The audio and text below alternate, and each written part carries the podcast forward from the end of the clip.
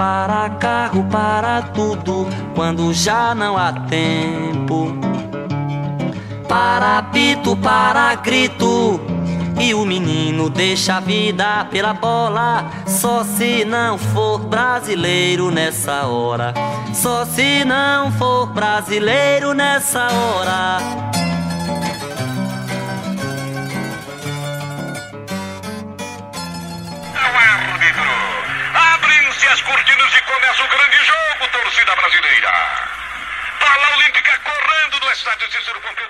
Fala, Truco! Como está Vossa Senhoria por aí? Eu, Raul Andreucci, com dois Cs e de igreja no final, sou o idealizador e editor da Dolores Editora e estou nesse projeto, o Travessão, o podcast Travessão, com o Guilherme Truco, que também é com dois Cs, e vai se apresentar rapidamente antes da gente entrar direto no episódio inaugural desse podcast. Salve, salve Raul, com Raul Andreucci com dois Cs. Aqui quem fala é o Gui Truco com dois Cs. Estamos aqui, sou o Gui Truco, para quem não me conhece, sou escritor, apaixonado por futebol, apaixonado por literatura e futebol. Estamos aqui para inaugurar o nosso podcast do Travessão para falar sobre essa nossa paixão conjunta aí, que é a literatura de futebol. E acho que é legal a gente começar, afinal, é o primeiro ou até o número zero, explicando um pouco do que é o Travessão. Travessão é uma ideia de podcast em construção e em progresso, porque faz parte também das nossas investigações, nossas buscas, nossa leitura de livros de futebol.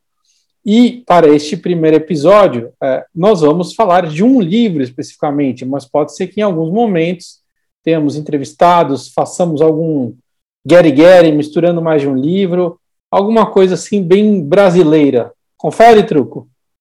Confere. Travessão, vendo trocadilho. Se alguém ainda não pegou o trocadilho, você tem o travessão no futebol e você tem o travessão para abrir o diálogo, né? No, na, ah, na ah, pegaram, pegaram. Ah, então, esse é o travessão e a gente vai, como o Raul explicou, vamos falar de livros que a gente ama sobre futebol e, e tentar entender um pouco aqui no nosso bate-papo por que, que eles são tão bons, por que, que a gente ama, o que, que fazem desses livros clássicos do futebol. Então, bora lá para o nosso primeiro travessão.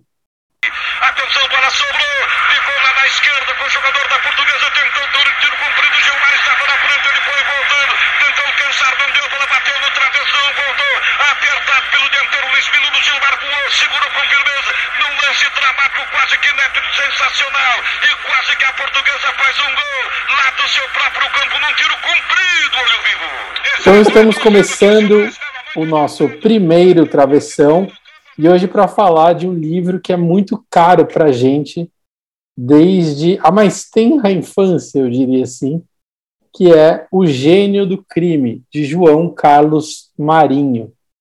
É, talvez os que, os que estiverem já na casa dos 30 para cima devem conhecer essa obra, né, que tem muitas edições já.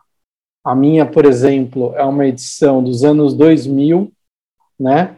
Mas eu cheguei a ler um na casa da minha avó, Beijo Dona Maria Ruth, que era mais antigo ainda, era da década de 70, e o livro foi lançado em 69, mas foi escrito ao longo ali da década de 60.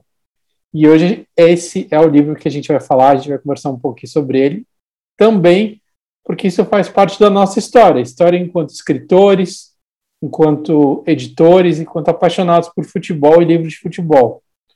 Né, Truco? É, exatamente. É um livro, né, de 69, então, assim, é, foi escrito antes que a gente nasceu, mas nosso primeiro contato aí foi na nossa tenra infância.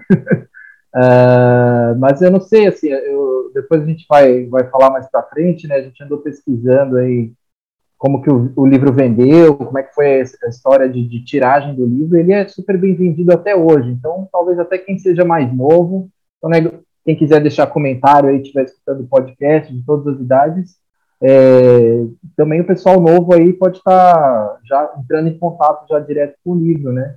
O meu, eu vou olhar aqui direitinho para não dar informação pela metade.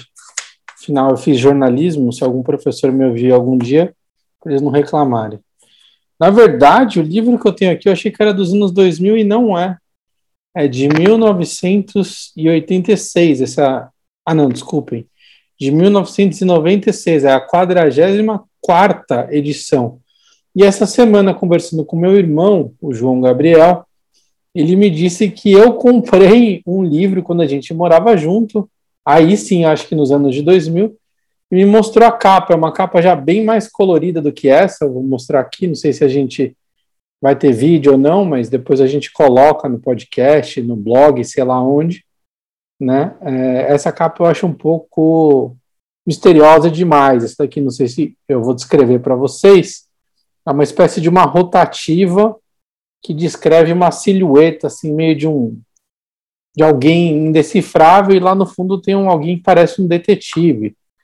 Mas a capa que eu amo é uma mais antiga ainda, que eu e o Truco na pesquisa é, encontramos, né? O Truco que encontrou, que é da, essa sim é da 14 edição, que depois eu, eu vou colocar para vocês, que é uma quase totalmente preto e branco, só tem um vermelhinho ali de uma maleta, que eu acho. Parece um, para mim, parece um quase uma, uma capa de um livro do, do Kafka, assim. Então, é um cara de terno com uma maleta, mas aí a cabeça dele vira tipo uma máquina tipográfica, é uma brisa, assim. Para mim, quando eu bato o olho hoje em dia, eu falo, caraca, é um livro do Kafka, isso. é, esse livro, é, essa capa, eu fiquei com. Foi uma dessas que, que hoje em dia tudo vira pôster, né? Tudo vira decoração de casa. Eu é. vontade de rodar um pôster e botar aqui na minha casa nova. Eu, que moro em Paraty, não, aqui não tem tantas livrarias assim, aí a gente falou, puta, vamos, vamos reler, vamos fazer um episódio desse livro e tal. Eu fui, acabei comprando um e-book no Kindle. Então, aí é uma amostra né, de que o livro está aí para todas as gerações. É, o então e-book no Kindle ele tem essa capa já mais coloridona, já meio é, bem jovenzona, assim, uma linguagem mais infanto, não infanto juvenil, assim, mas essa pegada mais de livro para jovens, né? Porque essa capa, essa primeira capa aí que a gente está falando do Kafka, né, teoricamente não, não chama muita atenção de quem é moleque, né? É, e, e, é legal a gente também pontuar, né, que a gente começou falando, mas esse é um livro infanto-juvenil. Então a gente, de fato, tá tudo certo. A gente leu na infância, pré-adolescência ali, adolescência, a gente leu de acordo com a nossa faixa etária naquele momento. E também está tudo certo, porque a gente leu agora de acordo com a nossa faixa etária mental, né? Daquela que a gente gosta de. que a gente se permite, né? Porque eu acho que isso é uma coisa é, curiosa. Tá? É, e assim, é, é, a experiência de, de ler um livro que você leu quando era muito moleque, você ficou, esse, eu pelo menos fiquei esse tempo todo sem nem lembrar que o livro existia. Aí de repente você pega para ler de novo, é, você tem tanta experiência da leitura, né, própria do texto, mas você tem uma, uma experiência afetiva, né, também de, de reler o livro. E é, putz, é, a gente vai falar mais para frente, né, um monte de trecho ali que a gente fala, caraca. É, hoje em dia eu lendo como, né, como adulto, eu tenho uma leitura diferente desse trecho. É, mas, putz, eu lembro que quando eu li isso aqui foi incrível, isso me cativou na mesma hora. Ou então, ao contrário, né? Eu lendo esse trecho hoje em dia, ele, naquela época, é, nos dois momentos me cativou, enfim. É bem interessante você retomar essas leituras. Né? É, eu acho, acho que acaba tendo as duas coisas, né? Coisas que a gente não reparava, uma ironia que a gente não pescava, porque não tinha como pela idade, né? Isso acontece inclusive em filmes, né? Às uhum. vezes filmes que são infantis, que a gente viu quando criança, e a gente não percebia que tinha uma sutileza ali, uma gracinha, como se fosse um diretor de filme fazendo uma gracinha para os pais, tipo, ó, fica tranquilo que tem umas coisinhas aqui para você também, viu? Então, é. o, o, gênio do crime, eu acho que a, a gente se permite rir de si mesmo, né? Porque, entrando um pouco nisso que você falou, tenho é, ele, o próprio autor, claro, vamos deixar claro, o autor era adulto quando escreveu, ele não era uma criança, ele não era um prodígio, é, ele ele tira sarro de si próprio e do, do mundo dos adultos, né? Tem muito essa essa dualidade, né, entre quem são os adultos representados ali pelos pais, pelo dono de uma fábrica de figurinhas e por um detetive e mesmo pelo vilão, né, o gênio do crime. É, então é, é, são esses adultos contra as crianças que são se tornam, né, detetives, tentando descobrir esse mistério das, das figurinhas raras, né, que são já entrando no enredo, que são falsificadas, né? Isso acho que não, não a gente não está dando nenhum spoiler, porque se você olhar no resumo ali, na orelha, na contracapa, vai ter isso, né? A gente, fiquem tranquilos que a gente vai tentar evitar dar, dar spoiler, né? Se Mas rolar spoiler, a gente avisa antes, pula, pula os próximos 10 segundos, fica tranquilo. Mas é, é, é, é, essa coisa, né, que, que o adulto às vezes leva tudo muito a sério, né? E também subestima ou menospreza demais a capacidade da criança, né? como se a criança fosse um troço, né? Como se a criança fosse um, um pet, um bicho que não vai conseguir entender uma situação, vai conseguir interpretar, às vezes, alguns sinais, ou mesmo ter um raciocínio lógico que pode ajudar a desvendar um mistério como esse, né? Tá, é por aí, não é? Eu, eu viajei. É, não, e assim, é um, é grande desafio, acho que de qualquer obra feita para o público infanto-juvenil, é você construir uma trama que seja interessante tanto para o público-alvo, né, para o infanto juvenil, quanto, mas que ainda assim seja uma obra interessante para qualquer público, né, para o público adulto. Isso faz uma obra ser relevante, né, mesmo filmes, né, eu, eu tenho filha, eu vou, vou num cinema, né, ver um filme, e aí, pô, tem filmes que você, os, os dois curtem, né, tanto a criança quanto o adulto curte. E é assim, é, é, muito difícil você construir uma trama. Que a criança não fique perdida, que ela, que ela super se engaje na trama, e o adulto também acha interessante, né? Você tem camadas ali que, que cada um vai conectar a seu jeito. E uma das coisas muito boas que o gênio do crime consegue é isso, né? Ele consegue construir uma trama que, inclusive, depois pesquisando sobre, sobre o livro, entrevistas com o autor, tem um detalhe ali da trama que a gente vai falar mais pra frente. O próprio autor ele travou naquele detalhe que ficou, cara, como é que eu vou construir isso para ficar crível, para ficar factível, de que crianças iam conseguir é, desenrolar essa, essa trama dessa forma, né? E ele engavetou o livro durante um tempo até que ele teve a ideia, a sacada de como dar continuidade para a trama, para ser uma coisa interessante, mas ao mesmo tempo crível. Então, assim, é um desafio, cara, e, e quando é bem feito, fica muito legal. Sim. E eu acho que essa coisa de falar, a gente vai falar mais adiante, acho que quando deu a vontade, fala. Acho é, que a vontade verdade. sai falando, tem tem crise não. E, e aí eu fiquei pensando. Ah, mas é que aí faz, faz você, ouvinte, ficar até o final. É verdade, é verdade. Gatilhos mentais. até o final, senão você não vai saber qual era essa parte que o autor engavetou. O, eu fiquei pensando enquanto você, você falava agora, é, que a gente estava fazendo essa comparação, crianças e adultos, né? Uhum. E, e, antes até da gente, de fato, como você disse mais para frente, a gente pode ir nisso, né?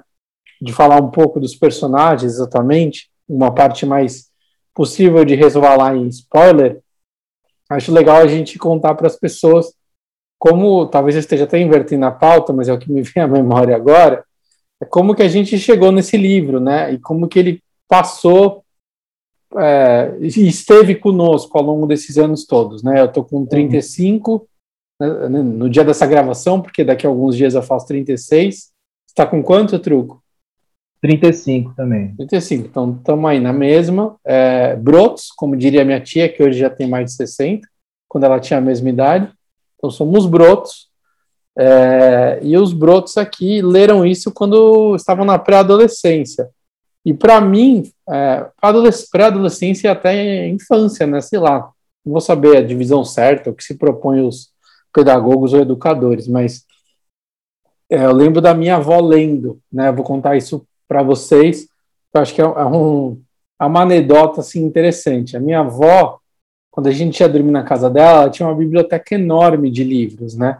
É, e aí, é, então, o gênio do crime, é, eu lembro de ela ler antes da gente dormir, quando a gente ia passar as noites na casa dela.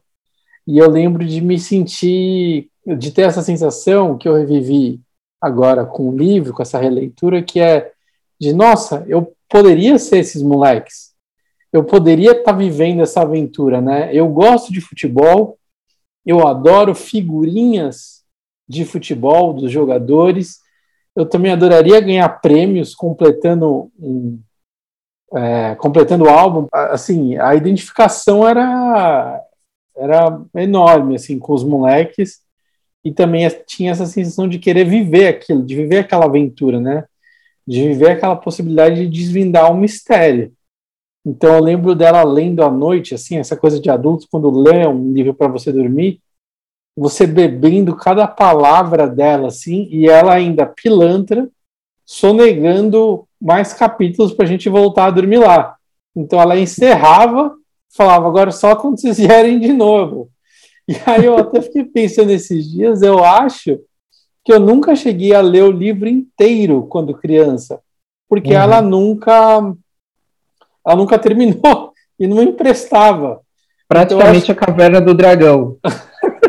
Exato. Então eu acho que eu só terminei mesmo quando adulto, porque até certo ponto do livro eu vou lendo e me conecto assim, ah, eu lembro disso, eu lembro de ler isso. Mas acho que dali da metade, um pouco depois para frente, eu falo, é quase como se fosse tudo novo para mim. Você leu inteiro, né, Truco? Você, você, a gente conversou sobre isso.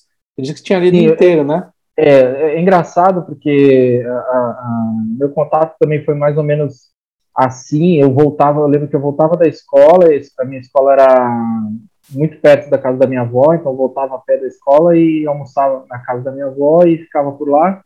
E aí ela tinha esse livro lá, não sei como que esse livro foi parar lá na casa dela. E eu li, comecei a pegar o livro para ler lá. Não tinha muita coisa para fazer lá e eu comecei a ler na casa da minha avó. Mas aí eu que lia, né? Não, não era ela contando, no seu caso. E eu também lembro dessa conexão assim imediata.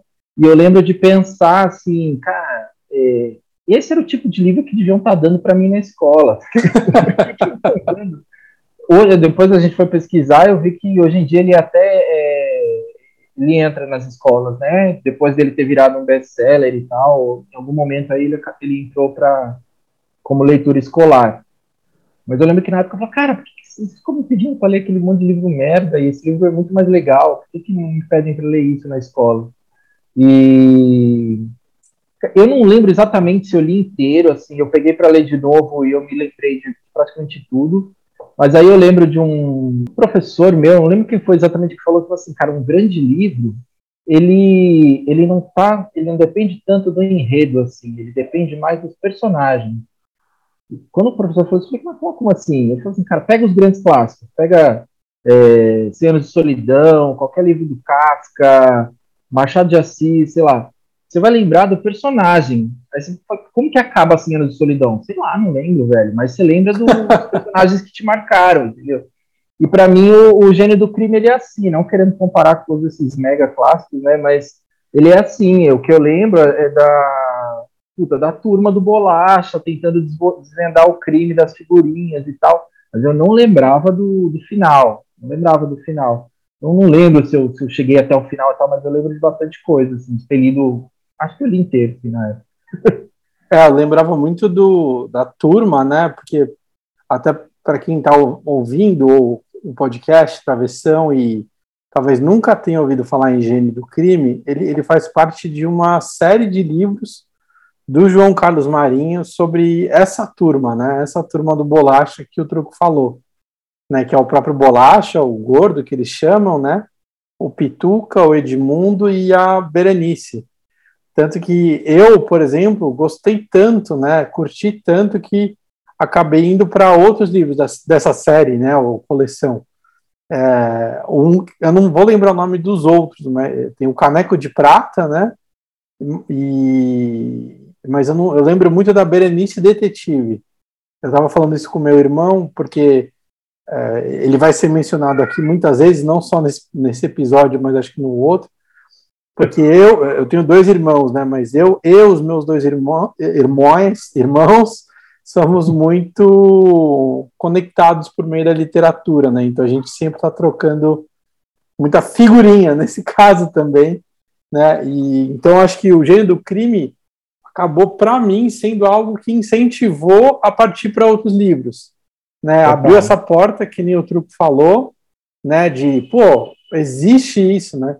E também, é, não sei se conectado tão diretamente ou não, mas o lance, né? A gente até conversou já isso de uma, uma outra vez, né? Não por causa do gênero do crime.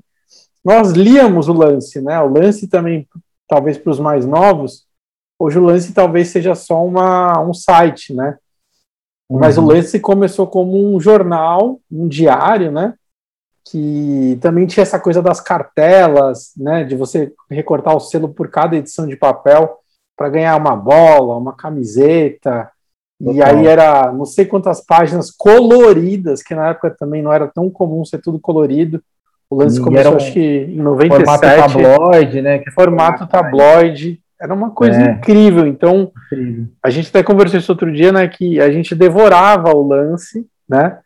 E uhum. então acho que para mim também isso foi uma coisa se somando à outra, né? Gênio do crime, outros livros, lance. É, eu comecei, me, tor eu me tornei um leitor voraz de jornal, não só de esportes, no colegial também. Fui fazer jornalismo é, e hoje eu, eu trabalhei com jornalismo, trabalhei no lance, inclusive, né? É, e hoje eu sou editor de livros, é, de livros de futebol, porque também para quem não conhece a Dolores, é uma editora dedicada exclusivamente ao futebol. Não tem nenhum outro esporte, não que a gente tenha preconceito, mas a gente quis se dedicar totalmente ao futebol, porque a gente entendeu que merecia e tinha assunto suficiente e que os autores estão aí pipocando e esperando para terem mais oportunidade e para crescerem. Como? Como Guilherme Truco, que é autor da Dolores Editora também, e acho que teve um caminho parecido, né? Assim, se for parar é, para pensar. É isso, né? Nós dois pensando aqui, né, no nosso primeiro contato com o gênero do crime, ainda moleque, aí corta a cena, né? Um virou editor de né, uma editora de livros de futebol e outro escritor que né, os livros têm como pano de fundo o futebol. Então esse mundo aí que dá voltas literalmente, né, uma bola. e vamos só interromper então um pouquinho agora, truco, dar aquele intervalo aqui no nosso nosso bate-bola, encerrar esse primeiro tempo e a gente volta com um pouco mais de O Gênio do Crime no nosso episódio inaugural do Travessão. Já voltamos. Um crepúsculo da primeira etapa, torcida brasileira, apita o árbitro. Deixam-se as cortinas e termina o primeiro tempo de jogo. Vamos para a etapa final da decisão. Apita o árbitro. Abrem-se as cortinas e começa o tempo final, torcida brasileira. Bola Olímpica Bom, estamos aqui no segundo tempo do Travessão, o podcast de literatura de futebol, feito por mim, Raul Andreucci e Guilherme Truco, e agora a gente vai entrar de cabeça aí na trama de O Gênio do Crime, o livro de João Carlos Marinho. É, a gente não vai dissecar eh, propriamente a trama, porque não é o, não é o objetivo aqui destrinchar, fazer um estudo de linguística ou de como chama aquele negócio lá que a gente tem na faculdade de comunicação, semiótica. Semiótica, vamos semiótica, semiótica Jesus amado, alguém me salve disso. Calma, é... calma, não desligue o podcast, não vamos. Não vai ser semiótica, pode continuar aqui, tá tudo certo. Pode continuar. Mas a gente vai te dar uma pincelada melhor de qual é a trama de O Gênio do Crime. Quem sabe você não se anima a procurar esse livro, ou mesmo a reler, você que já leu, e reencontrar essa obra e, re, e entender novamente como a gente se conecta com ela. Então vamos lá.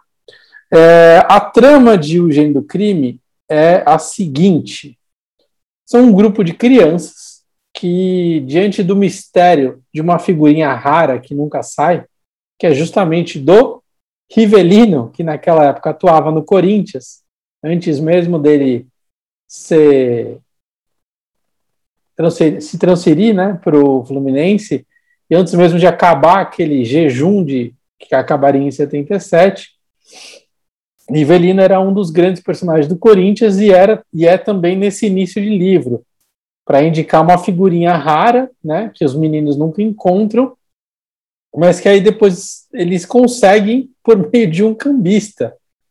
Só que quando eles conseguem essa figurinha rara e finalmente completam o álbum de figurinhas e vão buscar receber o prêmio deles, que esse era o lance da época, você completava o álbum e você ia lá na, na gráfica, na, na, na indústria, na empresa que faz as figurinhas, receber um, um, prêmio, né, como gratificação por ter completado o álbum.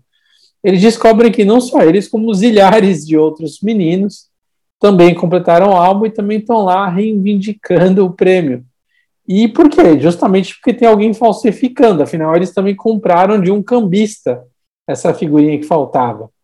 E aí é, eles, eles conhecem né, o, o dono da fábrica e acabam meio que compadecidos desse drama e ávidos também por aventura, decidindo ajudá-lo, apesar de terem o quê? Uns 12 anos ali, 13, decidi ajudar. O dono da fábrica está falindo, né? Todo mundo completando o álbum, ele que entregar prêmio para todo mundo. Está tendo uma revolta aí, ali na frente da fábrica, inclusive. Tem é uma mentira. revolta, inclusive essa molecada de 12 anos faz uma rebelião que destrói a fábrica inteira. Riot. Riot. Riot. Os hooligans de 12 anos, e aí eles se sentem na, na obrigação de, de ajudar de alguma forma, não só né, por, por se sentirem ali é, cúmplices de alguma forma, né, do, do senhorzinho da fábrica, né, mas também para conseguir ganhar um prêmio deles, né.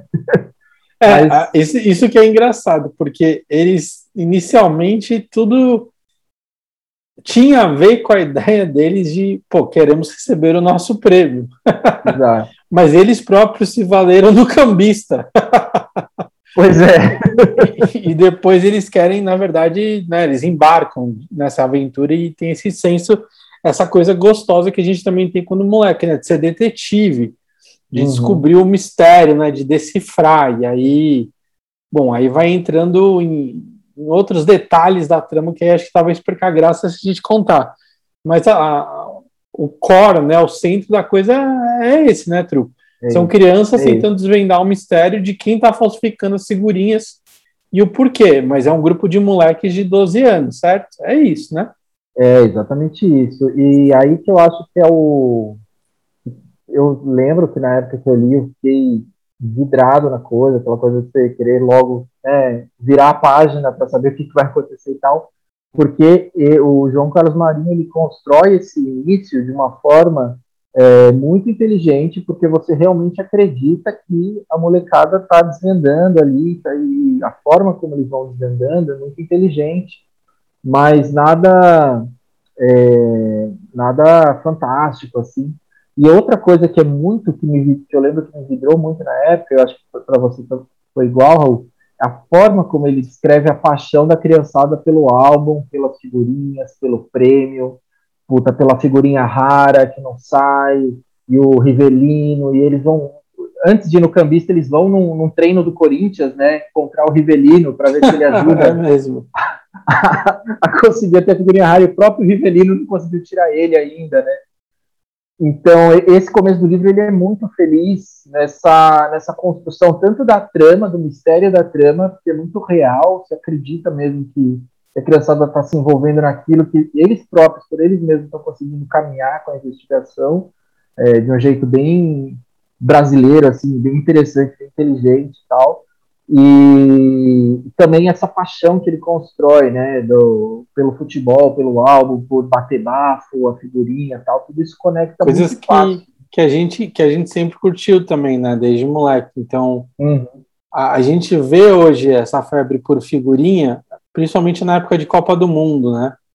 É, a gente viu isso nas últimas Copas, né? Porque tal acho que tem a ver também com o papel da, da banca, banca de revista que eu estou falando mesmo, de revista e de jornal, que diminuiu muito o papel como centro de venda, né, de comercialização de, de veículos de comunicação, né, porque agora a gente vê na internet, então a gente pode olhar num computador, num tablet, num celular, isso não, mas, é, diminuiu a importância de uma, de uma banca. Antes, se você queria um jornal, você ia numa banca, ou você era assinante, né?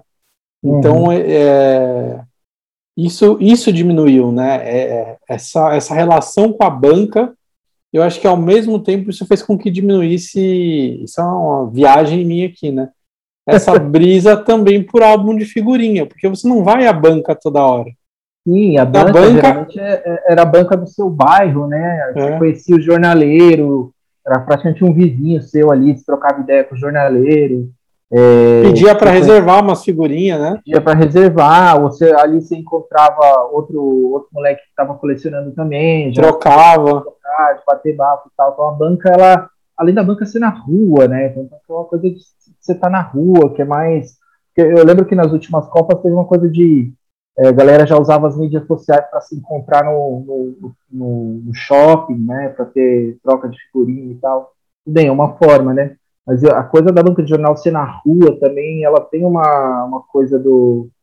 Né, de você estar ali na, eh, dos encontros e desencontros que acontecem na rua, dos personagens que estão na rua, das pessoas que se encontram né, furtivamente na rua. Então a banca Sim. ela tem essa, essa característica assim, que é, um- É. também um apelo do álbum de figurinha. E é isso que a gente, acho que é isso que a gente está pontuando, que também acho que é- passa pela nossa paixão por livro, né? Que, claro, a gente, você até mencionou o Kindle, a gente, a gente tem Kindle, né? A gente Uhum. lê nessas novas plataformas, né? Mas a gente, claro, a gente veio do analógico, a gente talvez seja a última geração que, ou a, gera, a grande geração a viver essa transição, né? Do papel para a tela, né? Então, para a Uhum. gente é é, a gente tem uma relação muito forte com o livro, papel, né, físico e com as figurinhas, né? Porque a gente vivia tudo isso que eu estou querendo dizer aqui, talvez me, alongando, me estendendo, é que a gente fazia questão de ir comprar um papel, um auto um autocromante, como é? Autocromante, né? Autocolante não, é porque eu Autocolante. o Paulo, quando eu era moleque, moleque mesmo, as, as figurinhas não eram autocolantes, cara. Eu lembro até que a minha avó inventava uma cola lá, Ah, é. maisena e não Muito sei o que lá pra, pra passar.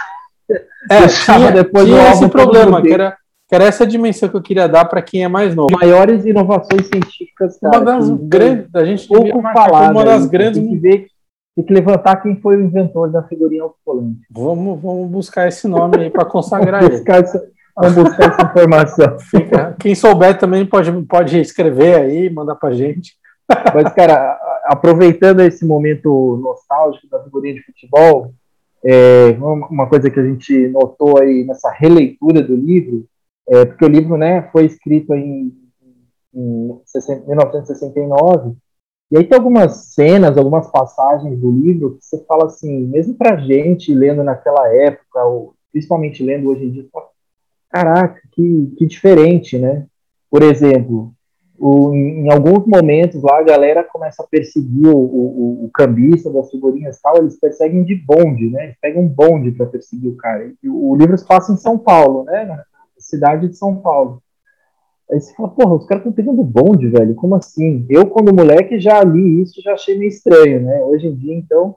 Mas em 69 tinha bonde na cidade de São Paulo. É, e não só bonde, né? Tem um determinado momento ali. Essa parte é um pouco spoiler, então tapa os ouvidos aí, se você tiver de fone, avança alguns segundos. Os Mas-. Mas o, o gordo decide pescar ali na margem do rio Tietê. Eles acampam, né? É, eles acampam ali na margem né, do rio, na margem do rio de fato, né? Quando era um Crianças, rio. crianças de 12 anos acampando na margem do rio Tietê, Não só acampando, como é que, é que chama? Eles estavam de tocaia. de Tocaia, exatamente. De e eles, tocaia. nesse acampamento, eles pescam, né? Para se alimentar ali E aí eles até- pescando. Eles até perguntam pro gordo, né? E aí, como é que tá? Tá bom esse peixe aí? Ele fala, ah, acho que tá com gosto de. Eu não vou encontrar passagem de imediato aqui, É. é, numa sorte dessa. Mas eles perguntam, e aí, como é que tá? Como é que tá o gosto desse peixe? Ele fala, ah, tá meio com gosto de sabão, alguma coisa assim. E Uhum. aí é, é- é engraçado porque dá, dá dois indicativos aí, né?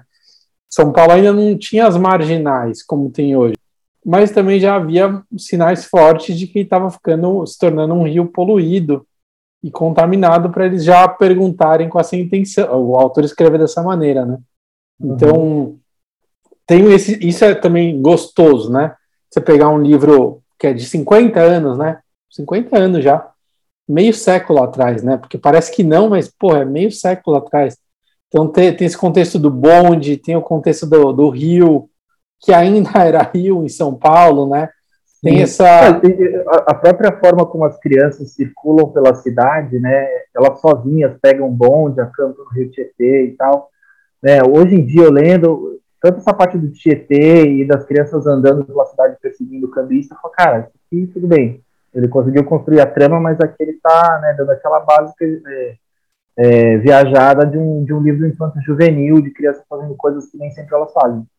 Mas, é, depois até lendo entrevistas com o João Carlos Marinho, eu falo, cara, isso acontecia, isso era normal naquela época, né? As crianças tinham muito mais liberdade, a cidade não era tão violenta assim. E depois eu até lembrei que a minha avó falava, ah, esse rio aqui, até pouco tempo atrás o pessoal pescava nesse rio, e eu já naquela época não acreditava nesse, nesse fato, mas acontecia. Para quebrar, quebrar essa viagem, eu quero já começar, começar não, porque já começou faz tempo, eu quero falar dos jogadores que eles mencionam. Também, eu fiquei também. de dar essa lista e não dei, né? Então, além do Rivelino, que eu acho que é legal ele ter escolhido o Rivelino como a figurinha mais difícil de tirar, né? Ou seja, a figurinha rara, porque isso indica tanto uma possível, vai, predileção dele, é, porque para quem não sabe, é, no fim do livro, quem não sabe, a maioria não deve ter o livro, mas no fim do livro tem uma foto do João Carlos Marinho com o filho dele, ah, na contracapa, na verdade, vou mostrar aqui. Uhum. Né, e ele está com a camisa do Corinthians, né?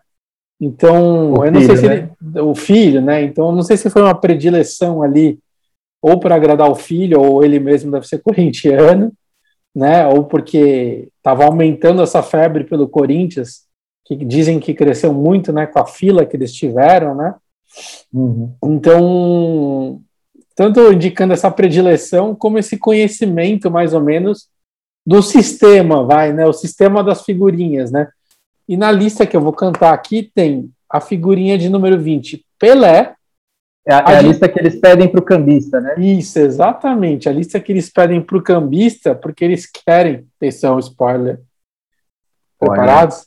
É a figurinha que eles pedem para o cambista para eles conseguirem seguir o cambista para tentar descobrir o caminho do cambista. Então é Pelé, não vou nem falar os números, que acho que isso não faz diferença, mas vamos lá. Ademir, o Ademir, eu acho, não sei se já é o Ademir da Guia ou é o Ademir anterior, né, que jogou no Fluminense, é, e que está até no livro lá do João Máximo e do. Cadê o nome deles aqui, para também não dar informação errada? Que está no livro do João Máximo e do Marcos de Castro, que é o gigante do futebol brasileiro. Esse Ademir, talvez seja este Ademir e não Ademir da Guia, não sei, porque não tem sobrenome. E o Dias, o Roberto Dias, que jogava no São Paulo, Rivelino, né, porque a gente já falou, Paulo Borges, que eu confesso a minha ignorância. Você sabe, Truco, quem é o Paulo Borges aqui? Eu acho que é o Borges, né, que foi artilheiro do São Paulo no São Paulo tri brasileiro agora. É, depois Carlos Alberto, não é o do Corinthians, que jogou no Porto no Mundial e depois enganou todo mundo. Não é esse, é o Carlos Alberto da, do Tri de 70. Capita. Capita. Capita. E o Ivair também não é o Evair, que ganhou o bi com o Palmeiras e depois até jogou no São Paulo, inclusive, foi muito legal ali na época de São Paulo. É Enfim, jogadores aí que você vê, tem alguns, por exemplo, do Tri, né, que é o Carlos Alberto, o Pelé, que, pô, quem não conheceu o Pelé e estiver ouvindo esse podcast, com certeza ou está chapado ou não está ouvindo, na verdade. É, e outros que é só quem já estudou um pouco mais de futebol, foi pesquisar um pouco mais, conhece ou um ou outro, né? Tanto que a gente aqui admitiu a nossa ignorância em pelo menos dois. E, e aí, ainda nessa brincadeira dos nomes, o engraçado é que o, um dos personagens é o Edmundo. E coincidentemente, Edmundo depois viraria um grande jogador, uns 20 anos aí para diante, mas. Calma lá, calma lá um dos personagens se chama Edmundo, não é o Edmundo. Né? isso, isso, deixando bem claro. O animal não estava na história, o animal não estava na história. É só uma coincidência né, né, que eu brisei, e uma coincidência que também tinha o Afonsinho, que era justamente o filho da fábrica. Esse uhum. eu acho que é uma coincidência total, porque o Afonsinho estava despontando nessa época também. Ele tinha acabado de ser campeão do e o São Paulo esse ano, 68 e 69, pelo Botafogo, até deixando o Gerson no banco. Então, Eu sei disso não porque eu vivi essa época, tá, gente? Mas porque o Afonso foi o primeiro a conseguir o passe livre. Então eu já fiz reportagem sobre ele, li muitos livros sobre ele e, e entrevistei ele algumas vezes. Ele é uma, um cara de um coração enorme, inclusive, não só um rebelde com causa, mas um cara de para, para quem quiser saber mais sobre Afonso, assistir o documentário Barba, Cabelo e Bigode, do grande Lúcio Branco, não é não? Exato. Um abraço pro, pro Lúcio, que é um desses grandes rebeldes de conteúdo. Ah, tá feio falar de conteúdo, né?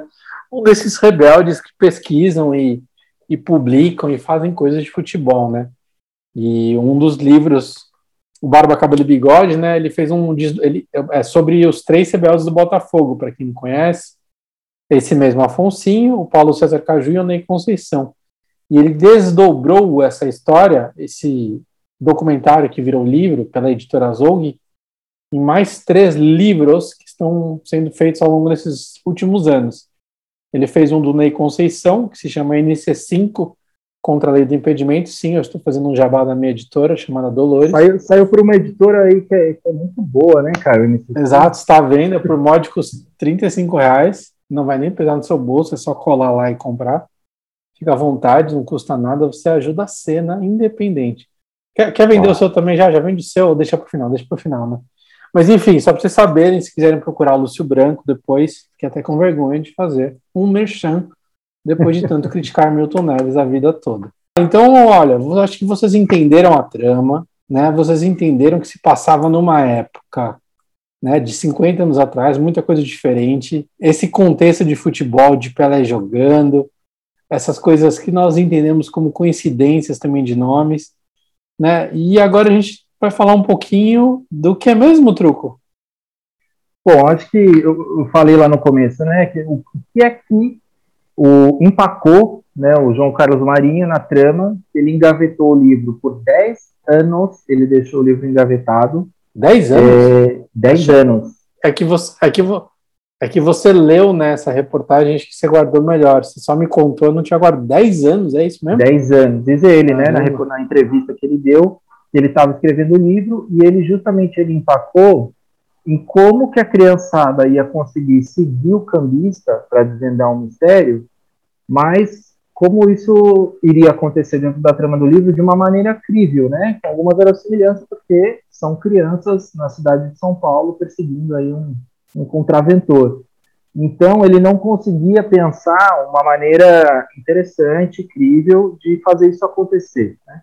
E aí ele empacou nisso e, putz, guardou o livro. Né? Ele tinha os personagens, ele tinha a trama inicial, que era falsificador de figurinhas e tal, mas ele não conseguiu desenvolver é, essa trama de um jeito satisfatório. E aí ele deixou guardado por 10 anos.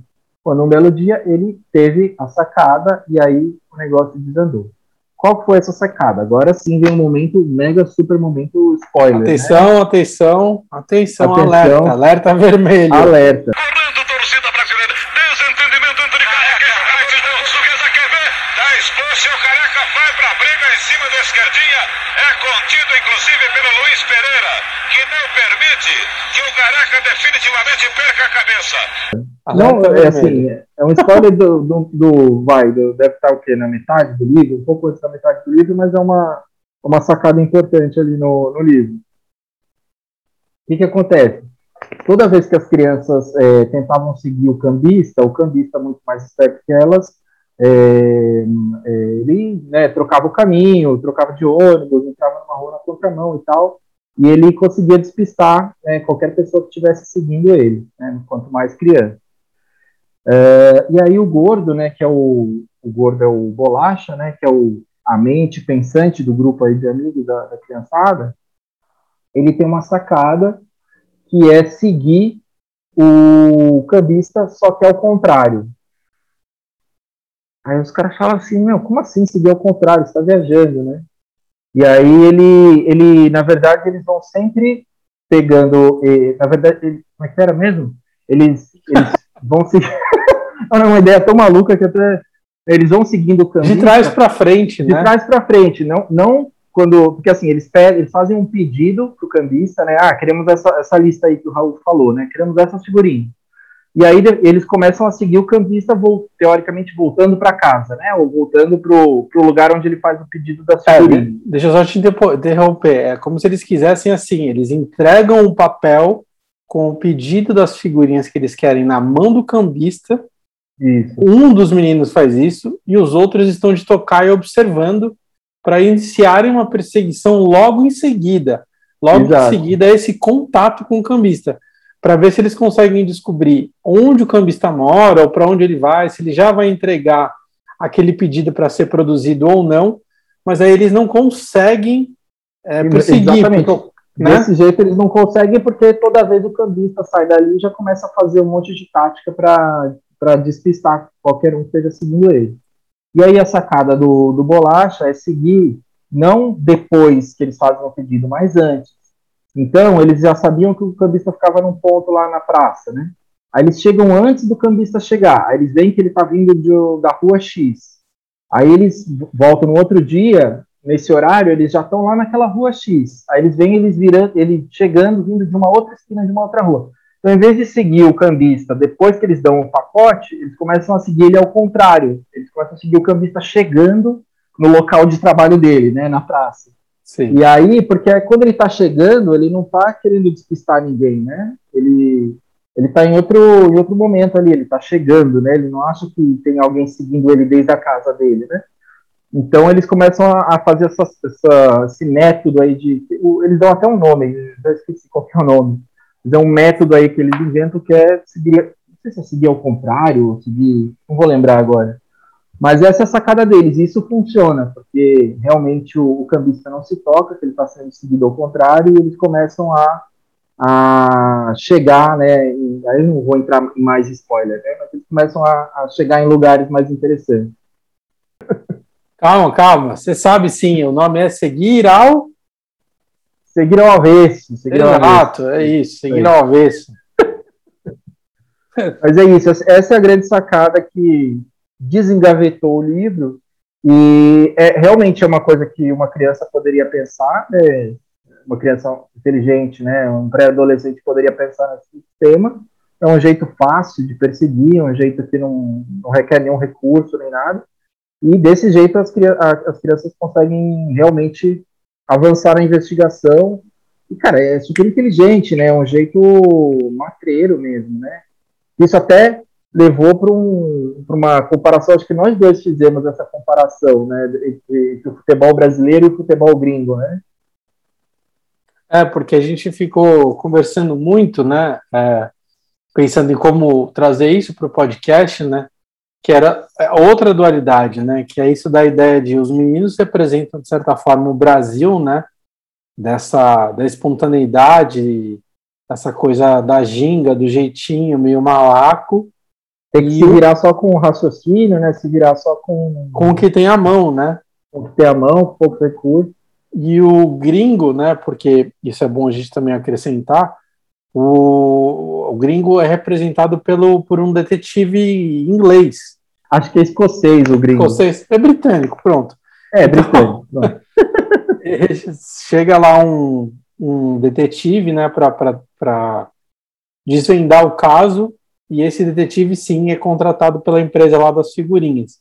Mas ele, os meninos continuam na busca no mesmo jeito. E esse detetive, ele tem helicóptero, tem um monte de ferramenta, tem um assistente que lembra essa coisa meio, meio Watson. É... e ele é. tem até uma placa no helicóptero dizendo que ele era estava invicto, né? Nunca perdeu nenhum caso para ninguém. É, foi, foi isso, na verdade, que me fez, me chamou a atenção para essa comparação, acho. Porque, assim, ele é um cara que ele passa o livro inteiro nesse detetive gringo, falando que ele é invicto, que ele é muito bom, e aí ele tem um helicóptero, não sei o que lá, e competindo, competindo com as crianças, né, para ver quem vai achar o, o, né, o falsificador primeiro, quem vai desvendar o, o crime primeiro.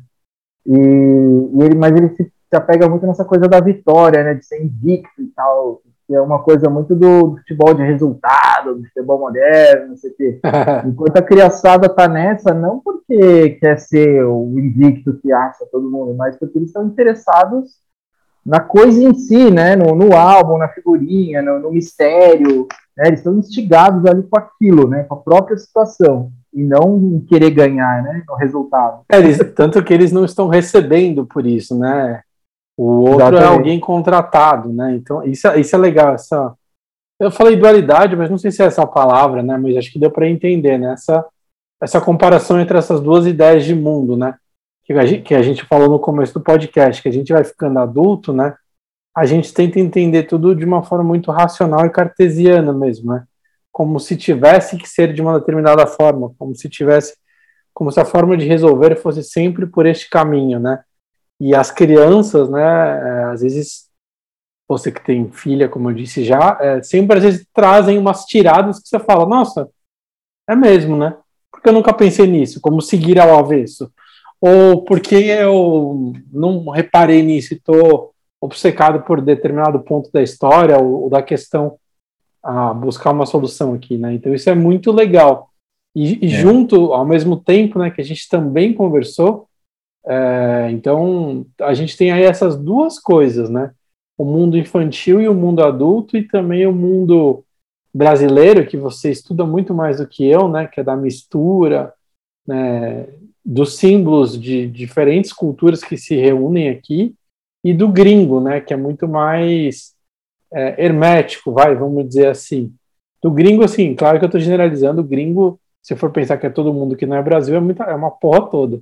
Mas assim, gringo, principalmente, estou querendo dizer na figura do europeu ali, né, do velho continente, um pouco mais com, dessa figura estereotipada que eu estou trazendo de alguém mais conservador, mais é, nos, nos costumes, na, nas práticas mesmo, mais É, pé no o- chão, né? É, É, dando uma contextualizada aqui, né? O, o Luiz Antônio Simas ele ele fala muito né, desse papel do, do europeu como colonizador, né? E a gente como brasileiro aí como colonizado, os povos ancestrais, indígenas, africanos, etc. E o europeu, né? O homem branco, europeu, etc. Ele preza muito pela racionalidade, né? Ele, e ele impôs essa cultura da racionalidade e da sistemática cartesiana, né? No, no povo que foi colonizado. Só que no Brasil você tem a mistura de outras raças africanas e indígenas é, que elas têm muito mais do corpo, né, do corporal, que é outro tipo de conhecimento, né, que o Luiz Antônio Simas diz, né, um conhecimento tão sofisticado quanto o conhecimento racional. Mas a cultura europeia ela tende a separar isso, né? Ela tende a falar não, só o conhecimento racional, cartesiano, ah, é, intelectual é o que é válido. O conhecimento do corpo ele é animalesco, ele não é interessante, ele é menosprezado. É, então, e aí o, o, né, isso é porque o Brasil, né, durante muito tempo o Brasil foi reconhecido como o país do futebol, porque ele tem esse approach para o jogo que é um approach corporal, né, um approach do da futebol poesia, futebol arte, né, de, de como lidar com o corpo, com o conhecimento do corpo no, nesse esporte. Enquanto que o futebol gringo, digamos assim, europeu, né, dê o nome que você quiser dar, ele tem essa sistemática de enxergar o jogo como esquema tático, como forma organizada de, de vencer e tal. Então, o livro, tenho quase certeza que não era a intenção do, do João Carlos Marinho entrar nessa, nessa esse debate, né? nesse debate, cara, mas ele acaba entrando porque o futebol ele está dentro desse debate, né? Você quer, quer queira quer não, o futebol ele está dentro desse debate, né? Ele tem essa potência aí para falar sobre a cultura brasileira. Então, e acaba trazendo isso nessa, na figura dos meninos que estão ali pela paixão e, e não usando toda o poder racional do, do, detetive escocês invicto, mas usando da sua criatividade própria de criança para resolver a situação. Sim. Então é uma, é uma, segunda, terceira leitura que dá para fazer no enredo que é muito, muito legal. E, e, e tem uma coisa também bacana aí, até para a gente já ir fechando, já está acabando, pessoal, mas calma que teremos mais episódios. É, é, um papel que aí ele, ele, já, ele já dá uma pincelada, que é um, é um, um, dos, um dos personagens, ou uma das personagens né, da turma, que é a Berenice, né? Então, uhum. no meio dos meninos, surge uma menina que nesse, nesse livro já tem um papel ali é importante, mas não, não é central ainda, mas que depois ela vai ter um livro solo dela, né? Mas o fato é, a Berenice está lá, é um, é um, acho legal você comentar um pouco sobre isso, porque você tem as mulheres como protagonistas em outros livros seus, inclusive um que vai sair pela Dolores, ah, as pessoas vão achar que a gente faz isso só para fazer merchan. Não é, tá, gente? É que deu essa coincidência. E já é, tem... é, Fala, é como você falar. falou, né? Tem, a, a Berenice é, é, bem interessante, né? Ela, ela aparece mais pro final do livro e porque é um livro sobre futebol, né? E você tem uma molecada ali colecionando álbum de figurinhas e tal, e ela não entra assim como como um feminino estereotipado, a menininha que gosta de rosa, sei lá. Ela entra como putz, uma parte importantíssima da investigação, contribuindo ali com com a, ao seu jeito, que é um jeito assim é, muito feminino no, que se diz assim da, da, da intuição, da perspicácia, né? não que o feminino seja só isso, mas se você for pegar, vou dar uma viajada agora, se você for pegar as teorias de Carl Jung, Yin, Yang, etc., você tem essa, essa característica do feminino de estar tá mais conectado com, com, com o inconsciente, enfim, e a Berenice, ela tem essas sacadas, assim, que ela olha para o cara e fala assim, você, é você é detetive, né? Você tá aqui, você é detetive. Como assim? Cara, você tem cara de detetive, eu sei que você é detetive. então, ela, ela, é um personagem feminino que ela entra tomando o lugar dela ali naquele clube do Bolinha, né, de, que é um grupo só de meninos ali fazendo investigação, ela toma o lugar dela e ela tem a forma dela de enxergar e de resolver as coisas e ela rouba a cena ali quando ela, tanto é que depois teve livros né, em que ela é a personagem principal. É. é porque ela, que ela, ela meio que rouba a cena mesmo, né? Assim, cê, tanto que você. Eu, eu, eu senti isso lendo, talvez até um pouco sugestionado por saber dos outros, mas é, quando ela entra em cena, que, que nem você falou, meio lá pela metade, quando eles já estão de tocaia, quando eles né, se infiltram ali numa escola, para tentar descobrir coisas do do cambista por meio do filho do cambista na escola, né? Que eles acham que faz spoiler. parte do esquema, né? a gente já avisou que essa parte toda já, ia ser spoiler, né? Você chegou então, e aí é, eu fiquei com essa vontade de querer ouvir mais coisas sobre ela, ver ela mais participativa. Então a gente sabe que ela tá ali na turma, tá ali no bolo. Ela tem sacadas ainda muito boas até o final ali mas ao mesmo tempo eh, fica essa coisa, pô, quero mais. Acho que talvez tenha sido isso que ficou para o João Carlos Marinho, né? E uhum. para ter feito um livro só dela, né? Deve ter reverberado na época, assim, né? Deve ter retornado de alguma forma para ele isso, que as pessoas gostaram dela como personagem, né? Porque a partir daí ela, ela toma o seu lugar mesmo. Porque é, essa coisa do, do, futebol, né? E, e do homem branco, né, do clube do Bolinha aqui, né? Falando de futebol, do homem branco cis e tal. É, e dentro da literatura isso é, é, é, muito forte, né? Até porque também a grande maioria de, de, de autores que são publicados são, né, como, como tudo no Brasil, né? Acaba indo para desse recorte. É, e quando uma coisa que sempre me incomodou na, na literatura feita sobre futebol é essa coisa, um discurso um pouco do saudosismo, né? Que é esse lugar do homem branco cis que sempre desde moleque jogava bola, e aí quando ele vai escrever alguma coisa de futebol, ele tem esse olhar sempre repetido do saudosismo, né? Que não deixa de ter pra gente, agora a gente relendo o livro tal, a gente tem esse olhar de saudosismo. Mas eu acho que o livro, da forma como ele foi escrito, ele não foi um livro que foi feito para falar sobre o saudosismo, de como era bom jogar bola quando era moleque. Muito pelo contrário, ele toca em vários temas ali e ele constrói os personagens de, de, de formas a falar sobre a paixão da criança, a criatividade do, do da molecada ali para tentar é, é, desvendar um mistério, enfim. Ele, ele tem o futebol como pano de fundo, mas ele toca outros lugares dentro da trama dele que não esse lugar comum que eu acho que existe um pouco no futebol, de, de tratar o futebol só pelo viés do saudosismo. Ah, quando eu era moleque era legal, sabe? Sim. Então, esse é um outro ponto assim, super forte do livro para mim, porque ele ataca o futebol de um outro ângulo, assim, literariamente falando, é muito interessante. Sim. E para a gente encerrar esse primeiro episódio, né, e também deixando claro aqui no apito final que esse podcast, o podcast Travessão, ele é parte também das nossas pesquisas pessoais, da minha, Raul Andreucci, e do Guilherme, Guilherme Truco, enquanto pessoas que curtem pra caramba literatura de futebol e querem beber em todas as fontes possíveis, desde a literatura infanto-juvenil, as biografias mais recentes da, da editora que é a principal atualmente no mercado brasileiro de livros de futebol, que é a grande área, que também, assim como a gente falou da Dolores, não tem nenhum problema em falar de nenhuma das outras editoras que são dedicadas ao futebol. A gente quer mais é que tenham essas e várias outras, né? Mas que é um, é um percurso que a gente quer entender melhor. A gente quer entender melhor o que, que a gente gosta, o que está sendo produzido, o que já foi produzido. É, a gente quer simplesmente conversar, trocar uma ideia, trocar, bater uma bola sobre tudo isso que envolve livros e futebol. A gente é. espera que você tenha gostado, né, Guilherme? Que você possa participar mandando mensagem, seguindo a gente no Instagram, no Twitter e ficando à vontade, seja para sugerir um livro, seja para cornetar, seja para sugerir qualquer tipo de conteúdo, que a gente está aberto para conversar, para fazer desse podcast uma coisa gostosa não só para a gente, mas também para todo mundo que lê muito e muito mesmo os livros e os livros principalmente de futebol. Certo, Guilherme? Certo, truco? É difícil te chamar de Guilherme. Truco é tão legal, dá vontade de falar truco, truco neles, dá vontade de falar toda hora.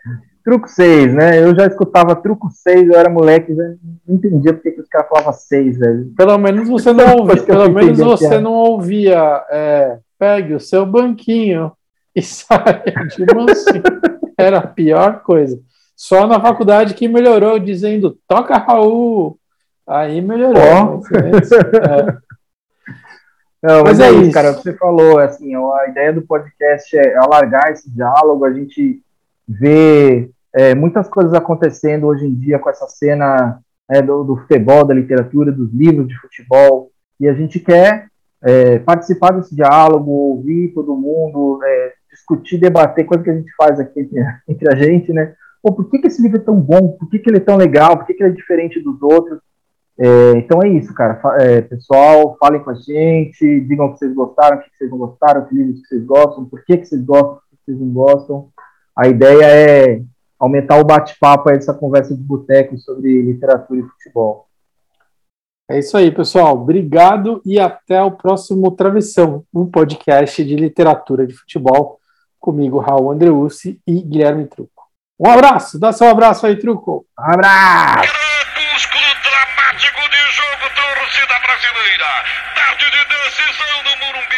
Esse é um podcast independente que faz parte da Ludosfera, a rede de conteúdos sobre futebol do site Ludopédio.